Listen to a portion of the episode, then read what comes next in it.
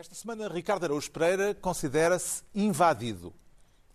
João Miguel Tavares declara-se encaminhado e Pedro Mexia sente-se um talhante. Está reunido o programa cujo nome estamos legalmente impedidos de dizer.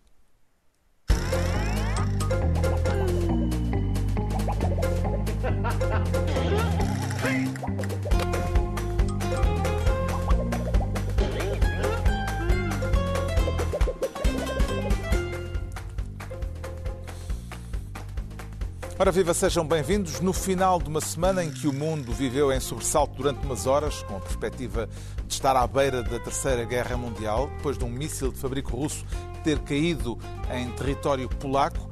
Vamos falar desse calafrio daqui a pouco, disso, dos protestos da juventude climática e do anúncio da recandidatura de Donald Trump, entre outros assuntos. Mas antes da distribuição de pastas, já em exercícios de aquecimento para o Mundial de Futebol que começa no domingo, um conselho do mais alto magistrado da nação. Qatar eh, não respeita os direitos humanos e, portanto, aquilo, toda a construção de estádios e tal, enfim, é muito discutível, mas esqueçamos isto, agora concentremos. Não é discutível, é criticável, mas concentremos na equipa, começámos muito bem e terminámos em chão. Concentremos-nos na equipa, agora esqueçamos isso dos direitos humanos. Vai seguir o Conselho do Presidente da República, Ricardo Araújo Pereira. Oh, Carlos, o, o, Presidente não me está a dar conselho nenhum, porque uh, eu escrevi. Uh, o texto que eu escrevi para o Expresso esta semana, na terça-feira, escrevi aquilo na terça, e, e hoje parece um comentário às declarações do Presidente sem as referir porque o que eu disse, aliás, a crónica chama-se Este Mundial é uma vergonha. Golo! Porquê? Porque o meu trabalho, o meu trabalho implica eu confessar os meus pensamentos mais reais. E as pessoas riem-se, as que se riem, riem-se por uma razão, que é, eu no meu íntimo também às vezes me ocorre isto, eu não tenho a coragem de o confessar. É assim, é isso que as pessoas fazem. É, eu, eu é? sendo uma pessoa reles, confesso, e digo... Está a chamar reles ao Presidente da República? Não, não, já lá vamos. Eu digo, eu digo, eu, eu, tô, eu, eu também acho que o Qatar é um regime iníquo, que a, houve escravatura na construção dos estádios, etc, etc. Agora, chamem-me para ver o Equador-Senegal, porque eu vou querer, porque eu vou querer. Eu acho que todo, há uma parte Não de é nós... Senegal. No, o, jogo de, de abertura. Não, o de abertura é outro. É, é Qatar, é Qatar Equador. Equador, sim. Mas seja isso, qual for isso é um jogo. grande jogo de abertura. É um grande jogo de abertura. e eu, lá está, mas é isso. É, eu, essa é a questão. É, eu não nego que, que sinto isso, não é? Que tenho esse pensamento. Que é um pensamento que é reles e eu confesso abertamente. E as pessoas dizem, pá, eu, dizer, num cantinho remoto da minha, da minha cabeça, sinto o mesmo, mas não digo a não ser que seja chefe de Estado. Quando, quando aparece o chefe de Estado a dizer meus amigos, isto é muito triste, eu, reparem na construção. A construção dos estádios e tal. Eu gosto muito dele dizer realmente houve ali problemas com os direitos humanos, a construção dos estádios. Vamos esquecer isso. Bom, mas estamos a jogar que é uma maravilha. Hein? Mas reparem que ele diz. Estamos ou não, ele, ele, vigiou ainda o seu discurso, mas na palavra errada, porque ele, o que ele corrigiu foi. Discutível. É discutível. Não, não, não é criticável. Não é, é discutível, é criticável. Ora, o problema não é esse, não é? O problema era vamos passar à frente. Exato. E esse é que é o problema. Eu acho que ele está como o Cristiano Ronaldo, começa a chegar tarde às bolas. acho que o problema do Marcelo e do Cristiano Ronaldo. Queremos um é rodapé com isso. Esta frase tem, tem futuro para andar. Bem, vamos, isto era apenas. Vamos, vamos ao que interessa. Sim. Eh, isto era apenas um apontamento antes da ordem do dia, eh, porque há que distribuir pastas e o Ricardo Araújo Pereira quer abichar para si, desta vez, o Ministério dos Costas, além de António Costa, já havia João Costa, Costa e Silva, ainda tem mais costas para tutelar? Sim, os que eu abicho desta vez são António Costa e Carlos Costa, antigo uh, governador do Banco de Portugal. Quero falar do duelo Costa contra Costa. O Primeiro-Ministro já anunciou um processo em tribunal contra o antigo governador do Banco de Portugal, eh, Carlos Costa, que acusa António Costa, isto complica-se um são bocadinho, muitos costas. são muitos costas, é a mesma palavra muitas vezes, o mesmo nome muitas vezes repetido, acusa Carlos Costa de em 2015, de em 2000, não, Carlos Costa acusa António Costa de em 2015 ter tentado pressioná-lo em favor de Isabel dos Santos. Confirmo que nessa chamada que foi telefónica me comunicou que não se pode tratar mal a filha do presidente de um país amigo de Portugal. Acrescento que esta semana, no mesmo dia em que anunciava um processo judicial, o Sr. Primeiro-Ministro me enviou uma mensagem escrita em que reconhece que me contactou para me transmitir a inoportunidade do afastamento da engenheira Isabel dos Santos. Ou seja, é o próprio Primeiro-Ministro a confirmar uma tentativa de intromissão do poder político junto do Banco de Portugal. Eu já tive a oportunidade de dizer, e acho que é claro, que as afirmações proferidas pelo Dr. Carlos Costa, para além de falsas, são ofensivas do meu nome, da minha honra e da minha consideração. Nunca disse que era inoportuno. A ver, não, não vale a pena repetir, não vale a pena repetirem a pergunta dez vezes, que eu retirei dez vezes da mesma, da mesma forma. Costa contra Costa, como é que vês palavra contra palavra, Ricardo Araújo Pereira? Uh, oh Carlos, há aqui, há aqui uma coisa moderna que, que no meu tempo não havia, que é cada um deles tem. Este, é palavra contra palavra porquê? Porque cada um deles tem o quê? Alguém sabe? A sua verdade. A sua, hoje toda a gente tem. Deu-se a privatização da verdade no meu tempo de vida. No, quando eu era pequeno, a, a, verdade não era coisa que se possuísse. Não era, eu tenho a minha verdade, tu tens a tua. Não, não, é, havia a verdade, não é? E podia-se, sei lá, procurar a verdade ou estar convencido de saber a verdade, mas não de ter. ter isto de ter a verdade no meu tempo chamava-se. Mas eu tenho uma opinião. Mas isso é só porque opinião. os pós-modernistas franceses ainda não tinham chegado tu à tua vida. quase no pré, depois, depois foi privatizada. Não, Sim, depois foi privatizada. pós-modernismo nessa, nessa Agora foi privatizada a culpa é do Leotard, é isso? Já existia pós-modernismo, tu é que ainda não tinhas começado a... Cada um deles tem a sua... E, e reparem, eu, eu gosto eu gosto é de chavascar, e é verdade. É? de confusão. E é verdade, é verdade. É verdade. Não há dúvida, não há dúvida. Mas no meu tempo não se chamava verdade, chamava-se opinião. Esta coisa que cada um tem chamava-se opinião, não era verdade. Há muito poucas aqui... coisas em que haja uma verdade. Há pois factos, pois, claro. Só que... Há factos. Um. Factos. Mas diz que o facto fico... é um, outro diz que o facto é outro. Facto é outro mas eu, está em causa. Eu fico satisfeito. É um facto. Eu, eu, Aliás, atenção, também eu, é um facto que foi em 2016 e não em 2015, 2015 como eu disse erradamente. Eu reclamo foi... dessa tua interpretação dos factos, porque não acho que a interpretação dos factos que tu acabaste de fazer seja uma interpretação factual. Qual? Oh, diabo. É que tu, é tu dizes que um diz uma coisa e diz outra, porque na verdade eles dizem as mesmas palavras, mas a partir do momento que existe o inoportuno naquele SMS, eles na verdade estão os dois a dizer a mesma coisa. Mas eu não quero intermeter-me. Explica, explica, Podemos isso, voltar. Isso. Então, Carlos Costa diz, o António Costa telefonou-me e disse não se pode tratar mal uma filha de um país amigo, de um filha de um presidente de um país amigo, certo? Sim. Mas e depois? António Costa diz, não disse isso. António Costa não disse isso, mas envia um SMS a Carlos Costa, que não foi desmentido, ainda por cima. Carlos Sim. Costa não ia dizer que tinha um SMS e depois não ter, não é? Portanto, significa que o tem no seu telemóvel a admitir que achava inoportuno. Sim. Ou seja, é, é, na verdade, é indiferente. Ele ter dito que era uma. Não é indiferente. Era... Não é indiferente, porque a motivação. Uma, uma, coisa é a motivação ser não se trata mal a, a, filha do presidente de um país amigo. Outra é ser é inoportuno porque claro. a gente está, por outro claro. lado. São duas a... coisas diferentes. Exatamente. Não, e há outra é diferença ainda. Não, não é. O inoportuno. É a mesma coisa. Há outra diferença ainda. O inoportuno é dito hoje.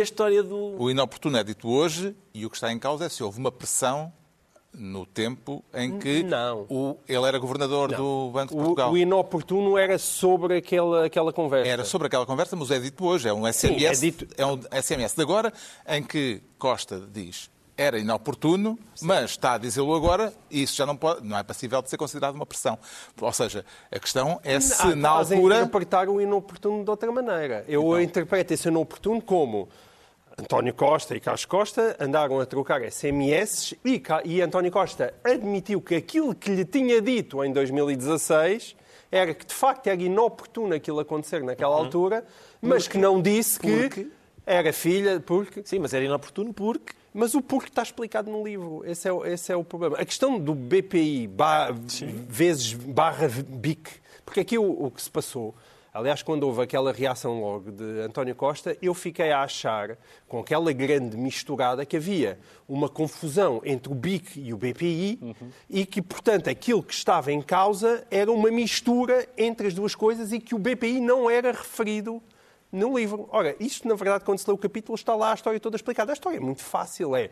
Basicamente, queriam afastar Isabel dos Santos do BPI e, e não a queriam afastá-la do BIC, porque afastá-la do BPI e afastá-la do BIC em simultâneo era demasiado. E, portanto, isso iria causar problemas. Já havia problemas com Angola e, portanto, os problemas poderiam ser excessivos. É por isso que eu te estava a dizer que não, que, a tua, que não concordava com a tua interpretação, porque eu acho que, na verdade, eles, os dois, estão a admitir aquilo que aconteceu. Podes é discutir até que ponto um é ou não. Que, é- um diz que aconteceu uma coisa, o outro diz que, põe, que o põe em tribunal. Eu só posso concluir que Exatamente, têm versões não- diferentes. Não, não, não há nenhuma nuance aqui, não é? Agora, o senhor Portanto, Ricardo que estava a conversar. António Costa acusa Carlos Costa de estar a montar uma campanha para o atingir publicamente em termos políticos. Que ilações é que retira do facto da direita ter aparecido em peso no lançamento do livro Exato. do ex-governador do Banco de Portugal? Isso é outra coisa engraçada disto, é o facto de haver uma proxy war, ou seja, uma guerra por procuração, não é? Como, como por exemplo, como quando os russos combateram os americanos por intermédio do Vietnã ou os americanos combateram os russos por intermédio do Afeganistão. E então este senhor, o, Costa, o Carlos Costa, é o Afeganistão ou o Vietnã, é o que quiser, e depois os russos e os americanos são, são ah, ah, o, Costa, o governo e a, e a direita, o governo e a oposição, etc. Só que aqui há várias coisas que, que me encantam. Primeira, ainda bem que Carlos Costa recuperou a memória. Eu Acho ótimo, porque eu, eu ainda sou do tempo em que ele ia ao Parlamento dizer que não se lembrava de rigorosamente nada. Esse é um problema. Ah, também é, quer dizer, temos aqui de facto esta uma grande falange de ah, ah, pessoas que vão, digamos, apoiar Carlos Costa, mas há, um, há assim uns trânsfugas, como por exemplo António Lobo Xavier, que diz que a versão de Carlos Costa não- é, é muito implausível, para dizer o mínimo. Também acho que não, Sim. pelas razões que eu estava a apontar. Ah, sim, Ele, três mais uma vez, quatro- veio falar do BPI, tal como o Marcelo. Vieram todos falar do BPI, não do BIC. Há três ou quatro pessoas, incluindo do PSD ou até sem ser do PSD, como o Lobo Xavier, que eh, põem algumas reservas relativamente à questão. E por isso é, lá está, é continuar a acompanhar esta, esta novela com muito interesse. Justamente, no meio de tudo isto, eh, duas ou três figuras, eh, algumas com cargos institucionais importantes, pronunciaram-se com versões favoráveis a António Costa, eh, o Presidente da República e, de forma implícita, o, o atual governador do Banco de Portugal. Foram duas delas. Primeiro, estávamos todos de acordo quanto ao que era preciso fazer. Que era preciso fazer era fazer o que o BCE achava, o que desbloqueava a situação no BPI, que significava um sacrifício da posição, dos interesses da engenheira Isabel de Chaves. Estávamos de acordo. Eu próprio, o Primeiro-Ministro, o Governo, o Governador do Banco de Portugal, era assim. Só há uma dimensão em que ainda mantemos o mesmo velho hábito, que é o hábito de reescrever a história com os dados censurados. E, na verdade, vos digo que parece que gostamos muito disso. O governador do Banco de Portugal e antes o Presidente da República, ambos com declarações interpretadas como uma forma de defesa do Primeiro-Ministro face ao antigo governador do Banco de Portugal. Vê isto, João Miguel Tavares, como um caso que pode agravar-se ou como mais um momento de entretenimento para a chamada bolha mediática ou política? Eu não sei se isto se vai agravar, porque não sei se tem dimensão para se agravar, mas não acho de todo que seja um caso da bolha mediática. Acho que há poucas coisas mais estruturantes eh, do regime e da própria maneira de ser, tanto António Costa como Marcelo Rebelo de Sousa, como este caso. Quando eu estou aqui a dizer, porque eu não acho que as, que as partes estejam de facto assim tão desentendidas contra aquilo que aconteceu, genuinamente. Acho que este processo nasce porque António Costa considera absolutamente ilegítimo Carlos Costa ter divulgado aquilo. Ter divulgado. Atenção, eu acredito perfeitamente que António Costa possa, possa se ter prendido àquelas palavras em específico e ter dito eu nunca disse isso. É irrelevante, porque, o que está- porque aquilo que para mim é mais relevante é houve ou não houve uma pressão do Primeiro-Ministro e, pelos vistos, se calhar até do próprio Presidente da República em relação ao Governador de Portugal Do Banco de Portugal. do ao governador do Banco de Portugal? E a resposta para mim é sim. Acho que houve. E aí coloca-se uma outra pergunta que é: mas havendo essa pressão, essa pressão é ilegítima ou, em algum caso tão particular como este, pode ser tida como aceitável? E eu aí. Caso em, que, caso em que não se chama pressão. Não, eu acho que é pressão na mesma. Não, eu acho que é pressão na mesma. O que é que para todas as regras, vamos ver, para todas as regras Se a- existem exceções se e tu, tu podes é útil. viver um determinado período tão sensível da história do país ou da sensibilidade em relação àquilo que é o sistema financeiro que isso se torne mais ou menos aceitável ou até compreensível. E, portanto, mas isso é um debate que eu gostava de ter. Aquilo que ao mesmo tempo me parece claro, tanto em Marcelo como em António Costa, Uh, e isso tem a ver, eu, eu, até escrevo sobre isso este sábado no público, com a questão da memória e do livro de memória. Não, não vou escrever esta semana. Tem de ser. Tu és, és um pelintra, não um é o único. Para... Eu chamo só a atenção porque vale a pena para aquilo que, que, que, António Costa e o próprio Marcelo tinham, disseram em 2018, quando, quando, quando o Cavaco Silva publicou o seu livro de memórias. Porque quem vai lá ver, sem, não houve processo, evidentemente, mas as reações foram iguais. Portanto, existe e, e, por isso Costa e, e, António Costa e Marcelo dizem nunca na minha vida vou escrever um livro de memórias. Jamais. E é, e é giro perguntar porquê. E a inexistência desses livros de memórias está relacionada com o modo de exercer o poder, que é um modo de exercer o poder muito de António Costa, que deriva de mantém-se em portas fechadas aquilo que aconteceu em portas fechadas. E é sobre esse modo de exercer o poder que eu tenho as maiores dúvidas, porque é um, é um modo de exercer o poder que fragiliza as instituições e que a única diferença entre ter um José Sócrates ou um António Costa está no caráter da pessoa. E isso não devia ser dependente do caráter da pessoa. É o país, as instituições deviam resistir a isso. E, portanto, essa é uma questão que é muito interessante debater e, portanto, não é bolha mediática. Isto é, acho que há poucas coisas mais importantes do que este episódio. Que grau de gravidade? Como, como, Pedro Mexia escreve esta semana, este, uma vez que este caso vai, pelo visto, dar um processo e o Kafka foi o melhor amigo certo, do Pedro durante o curso. Que, não, há, que... não, é só, não há filhos enteados, escrevo sobre o Kafka esta semana já, agora ah, também. Muito bem. Vendo mais longe. Mas isto, e, e achas que é, é que Sempre atual. que grau de gravidade, Pedro Mexia, que grau de gravidade política é que atribui a este caso uh, relativo a um assunto que já tem sete anos, seis anos? Provavelmente o grau de gravidade que lhe atribui o Primeiro-Ministro para intentar um processo contra o ex-governador. Ou seja, se o Primeiro-Ministro acha que aquela declaração é grave, é porque o facto dele eventualmente ter feito aquela declaração é isso grave. Uma coisa sucede, uma coisa relaciona-se com a outra. E ela é grave porquê? Quer dizer, é grave porquê ou é menos grave porquê? Dependendo das, das das, eh, do ponto de vista que é o facto de nós termos, nós portugueses, Estado português, empresários portugueses, banqueiros portugueses, políticos portugueses, temos tido uma política de submissão ao poder angolano durante décadas, PS e PSD. Isso é conhecido, não há nenhuma novidade. Pode-se dizer, bom, se, isso, se foi assim, mais um episódio de cautela, de inoportunidade, ou seja, o que for, não tem importância nenhuma, é mais uma ocorrência desse excesso de zelo em relação à Angola. Ou então, pelo contrário, eh, quer dizer, não, então quando isto estava a virar, em que nós finalmente podíamos portar-nos como, como, como homenzinhos e como um Estado soberano, uh, nem aí. E, portanto, acho que, acho que, essa, acho que é uma questão uh, uh, que é relevante e que, pelo visto, vai ser decidida nos tribunais. Sendo que é um pouco incomodativo e acho que não ajuda à causa, eu não sei o que é que, evidentemente, o que é que foi dito ou não, não ajuda a causa do, do ex-governador que, que a plateia fosse constituída por praticamente por uh, membros ou apoiantes uh, do, anterior, do, do, anterior governo. Ou seja, isso dá uma imagem.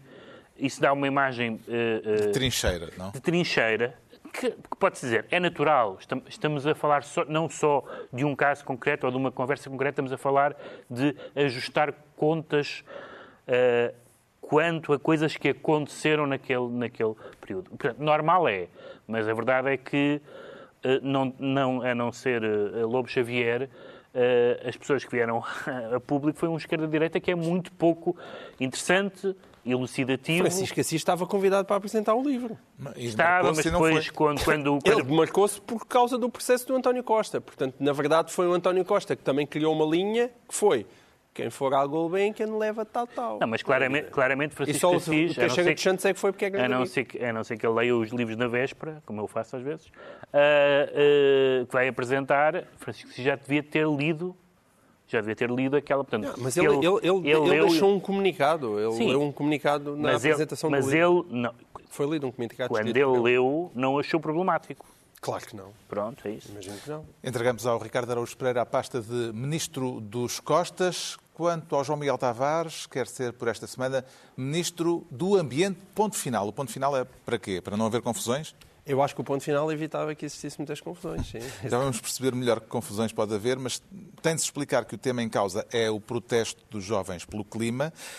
O facto de querer ser ministro do Ambiente, ponto final, João Miguel Tavares, é uma forma de apoio ou uma demarcação desta iniciativa em que uma das exigências era a admissão do Ministro da Economia? Sim, essa exigência parece-me bastante estapafúrdia. Mas a, a, a, minha proposta nestes casos era que hum, eu acho que existe, mais uma vez, uma falsa dicotomia que nasce não de diferenças de opinião, mas de certos tipos de atitudes extremistas fizerem com que as pessoas cavem trincheiras. Que é, estamos com este ou não estamos com este. A questão do clima é uma questão que eu acho, de uma larguíssima medida, bastante consensual. Quer dizer, as pessoas podem decidir quando é que, quais são os efeitos de, de 1,5 graus centígrados no planeta, ou até que ponto o homem é ou não capaz de se habituar a essas alterações climáticas. Mas, quer dizer, eu não conheço ninguém à minha volta que não se preocupe com o clima, com as emissões de CO2, que não quer um, um planeta mais limpo e uma aposta nas energias renováveis. Não conheço, francamente. Portanto, é uma questão que quase totalmente consensual. Onde é que depois começa a falhar o consenso? É quando tu vês determinados tipos de atitudes. E as atitudes não é agora vou aqui fechar a escola durante um dia ou dois e protestar. É o conteúdo dos protestos. E esses conteúdos dos protestos é, é que para mim é, é, muito preocupante, porque não permite esse ambiente, ponto final. É um ambiente, vírgula, anticapitalista.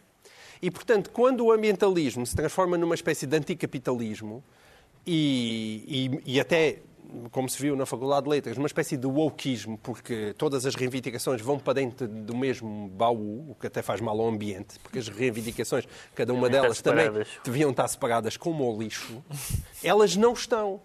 E, e, portanto, isso que acontece é uma lixeira, é uma lixeira ideológica. E é essa lixeira ideológica que deve ser devidamente combatida. Houve várias escolas ocupadas uh, e as reações dos responsáveis por essas escolas também foram diferentes de escola para escola. Pareceu-lhe mais sensata, Pedro Mexia, a posição do diretor de António Marroio, que disse entender o grito de alerta dos alunos, ou a do diretor da Faculdade de Letras de Lisboa, que mandou chamar a polícia? Se, se, a, se, a, pergunta é se é melhor chamar a polícia ou não chamar a polícia, é melhor não chamar a polícia em, em, abstrato. Ou seja, eu não sei o que, é que, o que é que aconteceu em concreto que possa justificar. Há duas questões importantes que é, por um lado, se era necessário chamar a polícia e, por outro lado, se houve excesso uh, da polícia a retirar, a retirar os manifestantes. Convém dizer que existe um direito constitucional à à manifestação, mas não existe um direito constitucional à ocupação. Portanto, isso tem a ver com a sensibilidade de cada responsável, que depois também terá, terá que prestar contas a quem, a quem, a quem presta contas e terá que avaliar. Portanto, é-me difícil dizer, claro que, à partida, lendo que a polícia intervém numa faculdade, até as reminiscências, até as reminiscências não são boas. Isso, isso é indiscutível, não vale a pena fugir à questão. Mas eu queria uh, uh, falar nisto que o João Miguel uh, referiu, não, não tanto em relação ao capitalismo, há um, há um pavlovianismo em relação aos estudantes, desde o maio de 68, quando há, quando há estudantes no espaço público, há sempre metade da população que diz lá vem esta cambada e metade da população que diz eles têm razão de certeza. Ora bem, este, as, no caso concreto da Faculdade de Letras, as exigências que os estudantes fazem são realmente muito diferentes, quase todas bastante normais e sensatas até, se pousar essa palavra que tu disseste, umas mais discutíveis e umas para lá discutíveis. Por exemplo, uh, e muitas dessas, algumas têm a ver com o clima, outras não.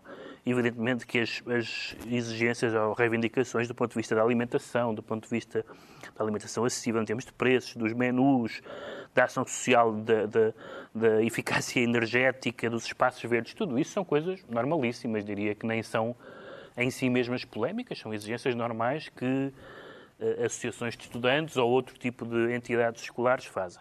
Depois há uma questão, que é uma questão recente, pelo menos em Portugal, que é a questão das casas de banho. Isto tem sido discutido caso a caso noutras escolas e parece-me que faz sentido, faz mais sentido ser discutido caso a caso. Uh, tendo em conta as, a população escolar em concreto do que em abstrato. E depois, com, com outras que são mais hum, melindrosas, para dizer o mínimo. Por exemplo, uh, o pedido de admissão do despedimento dos professores reincidentes em casos de assédio, que são de casos conhecidos, é, é um, é um caso particularmente difícil. Porque é que quer dizer conhecidos? Conhecidos de quem? Não basta um caso ser conhecido. Só se pode afastar uma pessoa, e é, e é óbvio que tem que se afastar uma pessoa que um professor ou professora que assedia os alunos, mas não ser conhecido não é ser falado, isso não é nada. Isso lamento, mas isso não é nada. Eu percebo que causa grande indignação às pessoas, mas há meios para fazer as coisas e não é possível saltar etapas. E, portanto, eh, na verdade, aquele documento tem, tem 10 pontos, não sei quantos são, e a maioria deles são normais e outros são saltam saltam patamares para, uhum. para matérias mais complicadas. E eu acho que isso aconteceu em todas estas reivindicações em que havia uma preocupação básica que nós reconhecemos como real e sensata e naturalmente mais premente para quem ainda tem muitos anos de vida à frente, e depois outras que são deslizamentos, aproveitamentos políticos, o Bloco não se, não se esqueceu de se colar imediatamente, tudo isso, e portanto acho que isso deve ser. Mas eu acho que em geral a maioria das reações foram sensatas. Hum. Que grau eh, de simpatia tem eh, pelas preocupações eh, dos jovens que levaram a cabo este protesto, Ricardo Araújo Pereira? Pelas preocupações, elevado. Grau muito elevado. E pela execução... O teu sublinhado foi significativo. E pela execução do protesto. Porque a questão a é pergunta a tem, tem, duas etapas. Certo, sim, sim, sim. Pelas preocupações, preocupações, e pela execução do protesto. A execução do protesto, vamos lá ver. Eu também não, não sou daquelas pessoas que dizem, não, o, o protesto tem que ser eh, das nove, realmente, às cinco. Exato, das nove às cinco e, com, e dizer uh, uh, Vossa Excelência permita-me dizer-lhe que é uma besta. Não, não, não, tenho nada contra protestos que são, uh, enfim, que, que, não são educados, por exemplo. Não, não sou a favor de, dessa perspectiva de que as, e é curioso que agora, pelos vistos, há, há pessoas que são dessa, têm essa perspectiva. Mas a minha questão é a seguinte: é olhar à volta e ver, por exemplo, que, que, de um certo ponto de vista, a questão está transformada numa luta entre velhos e novos. Isto é, são os velhos reacionários, os velhos, e os novos que são.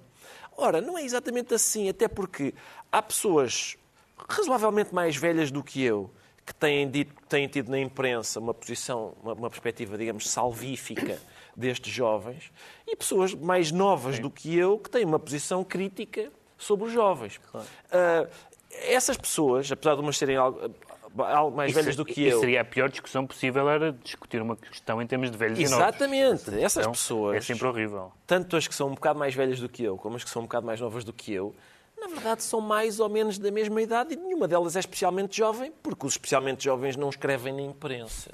E, portanto, as pessoas que escrevem na imprensa, que são mais ou menos da mesma idade, umas dividem-se de uma maneira, outras dividem-se de outra.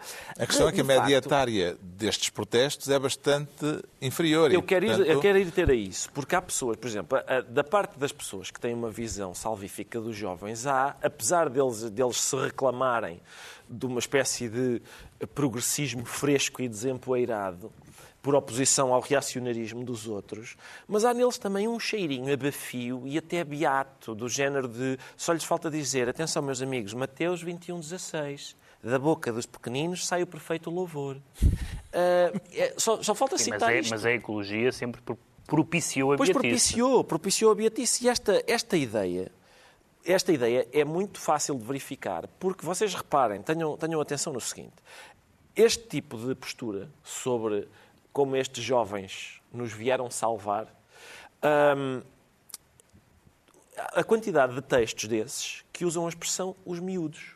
Porque os miúdos. Vejam, está lá mesmo a palavra, e são autores diferentes. Os miúdos. Ora, isto não são miúdos. Alunos universitários não são miúdos, das duas, uma. Ou são, ou isto são gente que é da universidade, que, é, que são alunos estudantes universitários, e estão a participar no debate público e, e são, são cidadãos de pleno direito, ou são miúdos. Se são miúdos, a gente tem que os tratar como miúdos, com, com algum paternalismo até, não é? Porque são miúdos. Ora, tratar estes estudantes universitários como miúdos, e como eu vi, por exemplo, dizer assim, não, eh, por exemplo, quando, eles, quando, a gente, quando a gente lhes pergunta, ok, qual é a vossa, qual é a vossa alternativa, qual é a vossa proposta? Não, isso não sei. Uh, e há pessoas que dizem assim, não sabem nem têm que saber, porque eles estão a fazer o protesto, agora eles fazem este barulho. E depois nós, nós então. Isso é tão paternalista como o contrário. Como dizer, oh, estes miúdos não têm razão nenhuma. É tão paternalista isso como, como dizer, eles estão muito bem a protestar, fazem um lindo, um lindo Ricardo, e é só o que a gente quer. Duvido esse teu argumento, porque uma pessoa pode, por exemplo, contestar uma medida do governo, sei lá, um colunista pode dizer, discorda esta medida, e as pessoas dizem, ah, então diga lá você como é que faz. Não tem a obrigação de dizer. Não, é? Não, não, não. Mas a questão, Portanto, a questão não sempre, é essa. nem sempre quem protesta tem as soluções. Certo, mas uma coisa é protestar, outra coisa é propor a substituição. Ah, é, sim, o que, tá onde bem. eu quero Tá chegar bem, é tá aqui. bem. Onde eu quero chegar é o seguinte. Eu sou bastante crítico do capitalismo. Acho que eh, qualquer social-democrata em sentido clássico, não é? Não é no sentido que lhe dá o- o- a sigla PSD. Qualquer social-democrata em sentido clássico é extremamente crítico do capitalismo. Deseja, digamos, impor-lhe regras para ele para, por causa das unhas. Deixa-me falar. Sim, não são todos. Há uns, que, há uns que gostam das unhas. Não são todos. Mas, eu gostei. Quer dizer, a pergunta que se impõe, às vezes, mu- muitas vezes, é aquela que o Zizek, aquele filósofo esloveno, costuma fazer, que é What happened the day after the revolution? É isso. É o que ele pergunta. Como é o que que ele é? pergunta. What happens the day after the, the revolution? Em português é o que é que acontece no dia a seguir à revolução? Sim, sim. Em português é digam, melhor. Digam, pois é, porque tem mais. Digam. Entretanto, cuspi, cuspi para, o- para a mesa do moderador. O que é que acontece no dia a seguir à revolução? É isso. É isso que é preciso dizer. É isso que é preciso dizer, porque, lá está, há esta maçada. de Historicamente, nós- ninguém sabe responder a essa pergunta. Há é? esta maçada de nós vivermos em democracia. Não é? Às vezes rolam cabeças. E para impormos, a- e, digamos, para obtermos o poder, para conseguirmos que a nossa vontade vá avante em democracia, primeiro é preciso persuadir pessoas. E a gente não consegue persuadir as pessoas não lhes dizendo o que é que acontece no dia a seguir à Revolução. Porque para isso ficamos como está. O João Muito Miguel bem. Tavares fica então. Ministro do Ambiente, ponto final, e é a vez do Pedro Mexia se tornar Ministro da T-shirt. Que T-shirt, Pedro Mexia? É, uma, foi uma t-shirt que eu trouxe aqui atrasado para o programa. Ah. Tinha, comprado uma t-shirt por graça, uma t-shirt que dizia Never Trump, do movimento Never Trump, um movimento que não teve muito sucesso. Ahm, pronto, eu trouxe para o programa e tal, e, e já sabia que ele vai na cabeça e ele vai na cabeça. O que é normal e, e- e que até agradeço. Só que sou agora surpreendido por. Eu fui até ver as coisas que eu disse no programa e que eu escrevi sobre o Trump ao longo do mandato, do seu mandato presidencial quase todas as pessoas que defendiam Trump, e inclusivamente algumas em Portugal, e, e inclusivamente pelo menos que eu visse duas pessoas que acharam incrível que se dissesse essas coisas, disseram na última semana exatamente as mesmas coisas. Que Trump é tóxico. Que ele é co- tóxico, que não, é, não tem, tem falhas de competência de caráter, que é perigoso, que é grotesco, etc, etc. Atenção, isto não, eu, no meu caso isso não se chama ter razão antes do tempo, porque descobrir o óbvio não tem mérito. Agora, esta semana, o New York Post, o Wall Street Journal, a Fox News, os governadores, houve uma reunião de governadores em que o Chris Christie falou mal do Trump e foi aplaudido. O New York Post, que foi um dos jornais que apoiou o Trump, no dia em que ele lançou a candidatura, fez o seguinte título: Homem da Flórida faz anúncio. Era o título. Homem na capa. E antes já Homem, tinha o magnífico Trumpty Dumpty. Era- Homem da Flórida faz anúncio. E, portanto, de repente as pessoas percebem, Mas ficaste por só- más razões, só- e só perceberam isso, isso porque não funcionou. Perdeu o mojo. Porque. Mas ficaste só pelo, pelo estrangeiro. Podias ter por, ido por a Portugal estrangeiro, e, por estrangeiro e em Portugal. Eh, só agora é que perceberam que. Eh, Mas o Ricardo tem exemplos de indexa- Portugal, é isso? inde- index- vi alguns. indexar os candidatos ao negacionismo do resultado eleitoral era, era, era um absurdo. Atacar os outros políticos republicanos. Houve um, um governador que foi eleito chamado Yang Qin que ele disse tem um nome um bocado chinês do seu próprio partido tinha ganho as eleições. E, portanto, eu, tenho, eu só tenho uma t-shirt, mas ofereço, eh, porque sei que agora há muita gente que quer essa t-shirt. Uh, Donald Trump, entretanto, uh, recandidatou-se à Casa Branca. Uh, tem frases preferidas daquelas que foram pronunciadas Sim, no discurso tenho frases dele, podemos Trump. falar sobre elas. Também, também registrei frases como o de Pedro. colunistas de portugueses sobre gente. Trump. Havia um certo ambiente, num, digamos, num, em determinado colonismo português, não é? Que era, pois e tal, isto. Mas o Trump, o certo é que ele irrita as pessoas certas e coisas do género. É mau, é, mas, mas meteu-se em alguma guerra? Não, para não. Ou, é mau, sim senhor, mas tem ou não tem os média todos contra ele? Ora, esse, esses mas começaram a desaparecer. De facto, aquela. Oh, Pedro, é impressão minha ou essa. A tua posição era à direita fofinha? Sim, sim. Isto Fofinha- é gente. Sim. Fofinha quando não era cobarde, traidora, Exato. etc. Se calhar choveu em Tenho um cima destas dicionário de pessoas que eram da direita rija e amoleceram por causa da Exato. chuva. Deve ser por causa Amoleceram bastante, Deve ser por causa do inverno. do inverno. Mas eh, o Trump, na sua, na- no anúncio da candidatura, disse coisas do género. Por exemplo, há coisas assim engraçadas, como ele, por exemplo, dizer assim: muita gente, eu sou realmente, os Estados Unidos estavam ótimos do ponto de vista económico comigo e, e agora não. Muita gente, diz ele, reparem, muita gente acha que a China interveio em 2020 precisamente para eu não ganhar por causa disso. Just saying. E isto é, just saying devia ser, ele devia ter uma, uma t-shirt a dizer just saying, porque ele diz coisas só por dizer. A frase, muita gente acha, estou só a dizer, muita- não, há, não há nada, não há nenhuma demonstração disso, nenhuma prova, não- mas há muita gente que acha. Há muita gente que acha que a Terra é plana também, just saying. Por isso há tantas Just saying também disse que a guerra no- na Ucrânia não estaria a acontecer se ele tivesse, Se fosse ele, eh, sim. eh, se ele estivesse na casa de Toda essa fanfarronice, que entretanto, pelos vistos, passou um bocado de moda. Mas, e, por exemplo, sobre, a- sobre as Deus eleições. te ouça, vocês já estão a enterrar o homem com... Não, não, não, não, Não, não, estou a enterrar. estou a- a dizer- a Gostava muito que ele já verificar- tivesse... Eu acho que ele está um bocadinho mais enterrado, que as é? pessoas escreveram. O, o Murdoch já, já anunciou que não vai apoiar a Já, candidatura o de Trump. problema é as primárias. não é? Sim, está bem, estamos eu a a verificar dizer- alguns factos. Eu não estou, não estou a dar isso como certo. Estamos a verificar alguns factos que são significativos. Sim, que é gente boas notícias, E e boas Sim. notícias. E depois, por exemplo, ele disse que uma, uma boa maneira de ganhar, de, de vencer, esta, a propósito das eleições, uma boa maneira de, de abordar, portanto, os, os republicanos ficaram bastante aquém do que era previsto, e ele disse, eu sugeri pormos os critérios um bocado menos exigentes e aí teríamos uma vitória retumbante. E isso é verdade. E a maneira gente de acabar com a, com a droga? Matá-los a todos. Matá-los a todos, com certeza. Entretanto, já Mas está é mentira, confirmado. não acabava? Acabava, Ah, é, pois. facto. Já está confirmado que os democratas mantiveram o controle do Senado, os republicanos ganharam eh, por pouco na Câmara de Representantes.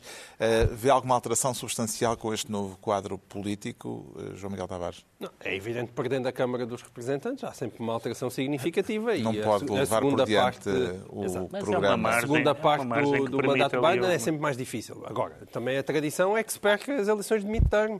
E aqui eh, as expectativas contam. Eh, Toda a gente falava da famosa onda vermelha. A onda vermelha não chegou. Eu acho que isto eh, são ótimas notícias para a salubridade do sistema americano, que aparentemente realmente resiste não só ao Trump, mas também aos candidatos, aos candidatos chalupas que o Trump apoiou.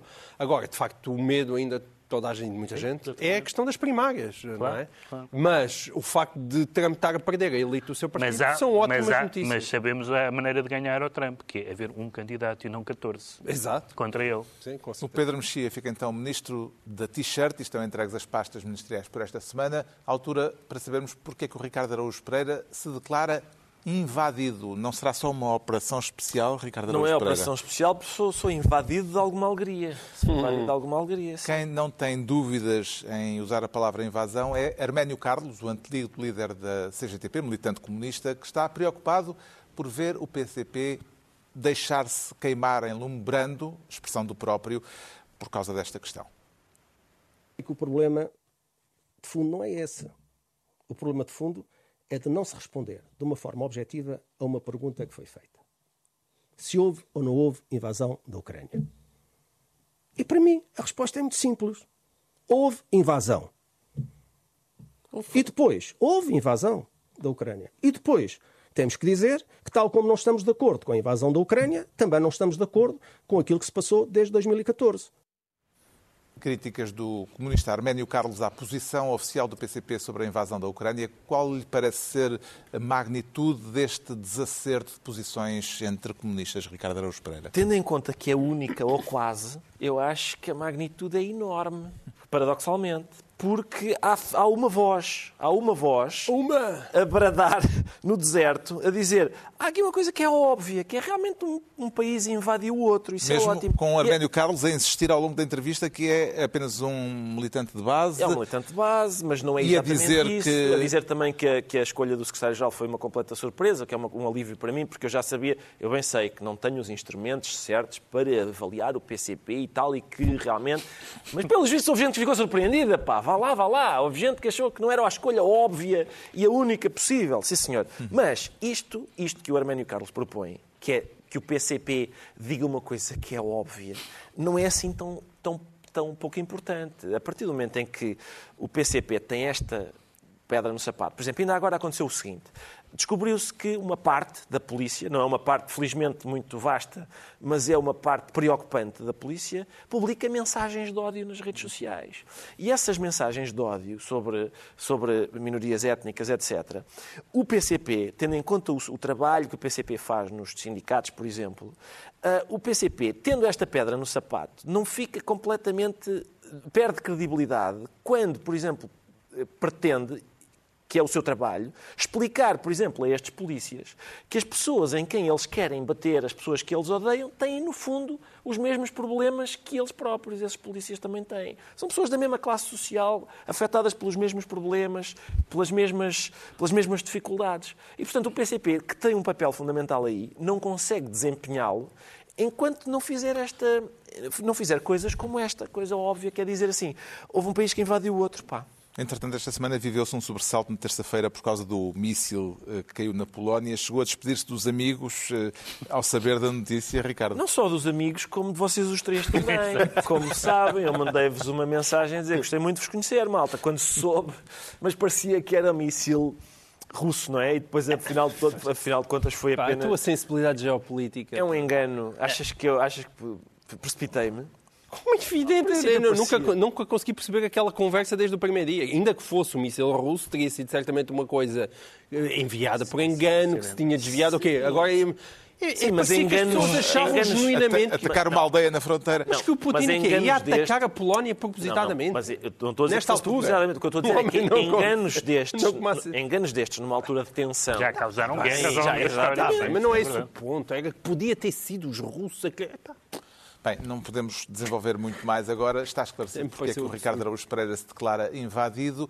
Quanto ao João Miguel Tavares, diz sentir-se encaminhado. Cheira-me a trocadilho, eh, João Miguel Tavares. Sim, então é só para celebrar boas notícias também quando acontecem. Já estamos sempre aqui que os meus colegas estão negativos. E é por causa de caminha? Sim, até porque eu acho que um dos meus colegas teve aqui um papel importante. Exatamente. Eu sou daqueles que têm a tese que o teu programa, o do domingo, o menos popular, marca a atualidade. Então não marca. E, e o, o, facto de aquele programa que, onde aquele, que aquele senhor faz ter absolutamente ridicularizado aquele senhor empreendedor que foi a caminha vender um centro de exposições transfronteiriço, aquilo foi de tal maneira patético, ajudado também pela entrevista do Expresso, que agora que a minha já disse se O senhor empreendedor que tem que de, de, devolver os 300 mil. Tem que devolver os 369 E agora saber em que empresa é que eles estão.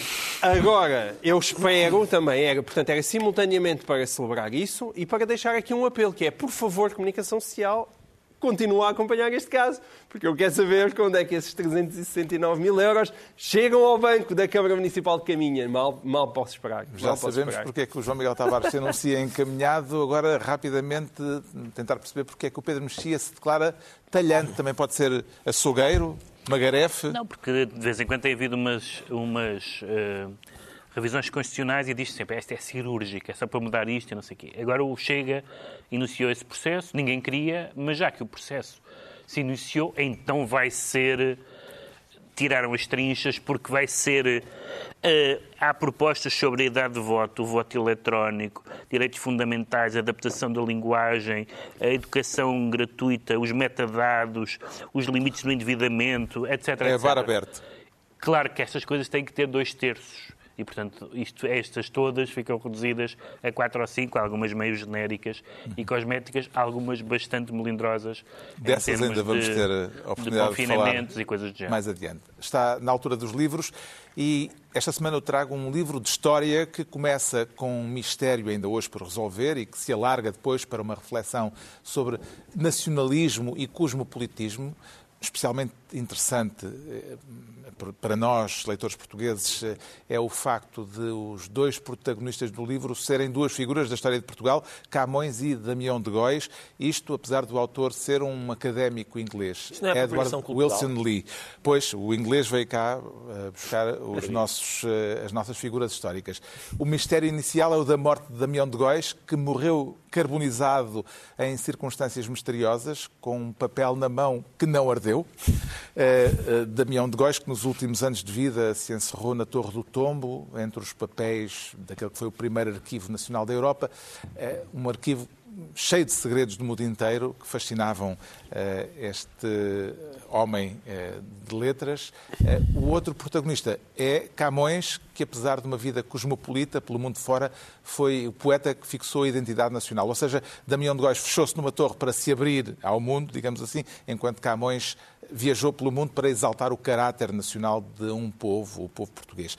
A Torre dos Segredos, Os Mundos Paralelos de Camões e Damião de Góis, de Edward Wilson Lee, edição Bertrand. O Pedro Mexia traz um regresso ao baú de Miguel Esteves Cardoso. Sim, é um livro que se chama uh, Independente de Mente. São textos de Miguel Esteves Cardoso dos primeiros anos de Independente, 88 e 92, uh, que dão muito bem a imagem deste uh, jornal que era tão brilhante quanto, quanto anárquico, tem textos muito divertidos. Começa logo sobre um texto sobre a função da comunicação social, que é comunicar, é uma ideia revolucionária e que ele explica, e é um texto muito bom sobre razões para um conservador votar no PST, no CDS, no PPM, no PCP, no PS, no PSR, enfim, havia boas razões conservadores. E, e, há, uma, e há uma frase, uh, e o, o livro tem um professor Paulo Portas, há uma frase que eu gosto muito, que é, mesmo quando não sabíamos o que estávamos a fazer, sabíamos que estávamos a fazer um jornal. Uh, e esta é uma frase aparentemente paradoxal que define o que está aqui. São crónicas a que eu não, não li nenhuma, mas li-as todas na altura, por isso. O João Miguel Tavares traz dois livros que estão no centro da atualidade desta semana. É isso, hoje, mais até quase do que sugestões, é a bibliografia da semana. Também pois. é uma possibilidade para compreender o que é que nos aconteceu. É, portanto, aqui à minha direita tenho a Ciência do Clima, de um senhor chamado Stephen Koonin, que chegou a trabalhar na administração Obama para toda a gente, em geral, e os estudantes da Escola António Arroio, em particular, poderem ver que existe um caminho entre ser um negacionista climático e achar que o mundo vai acabar em 2030. Existe um meio, um meio caminho virtuoso, e acho que esse, este livro ajuda a encontrar esse meio caminho virtuoso. Um, e daqui do, do Luís Rosa, o famoso, já famoso, o governador, portanto, que é esta espécie de livro de memórias do Carlos Costa, da sua passagem pelos 10 anos enquanto governador do Banco de Portugal. E, e, eu aconselho a leitura dos dois. Os dois, aqui, este já vi bem, o livro do Luís Rosa já li os capítulos mais, ah, digamos assim, ah, sumarentos. sumarentos, mas conto lê-lo todo e certamente a recomendação é muito genuína e vai valer a pena. O Ricardo Araújo Pereira traz a proposta de uma releitura de São Paulo. Exatamente, é um livro que se chama Metamorfose Necessária, subtítulo Reler São Paulo, e é do Padre Tolentino, é, padre? O, o padre Clentino era capelão da universidade em que eu andei e eu então, agora... conheço, conheço há 30 anos, por isso é que eu não o trato por sua eminência. Uh, Até porque casou, não, não foi? Exatamente, não casou. sei se me permitem. Ah, pois. Mas, mas então, o que é que se passa aqui? O São Paulo, de um certo ponto de vista, inventou o cristianismo. Uh, este livro sobre de São Paulo... De todos os pontos de vista. Exato.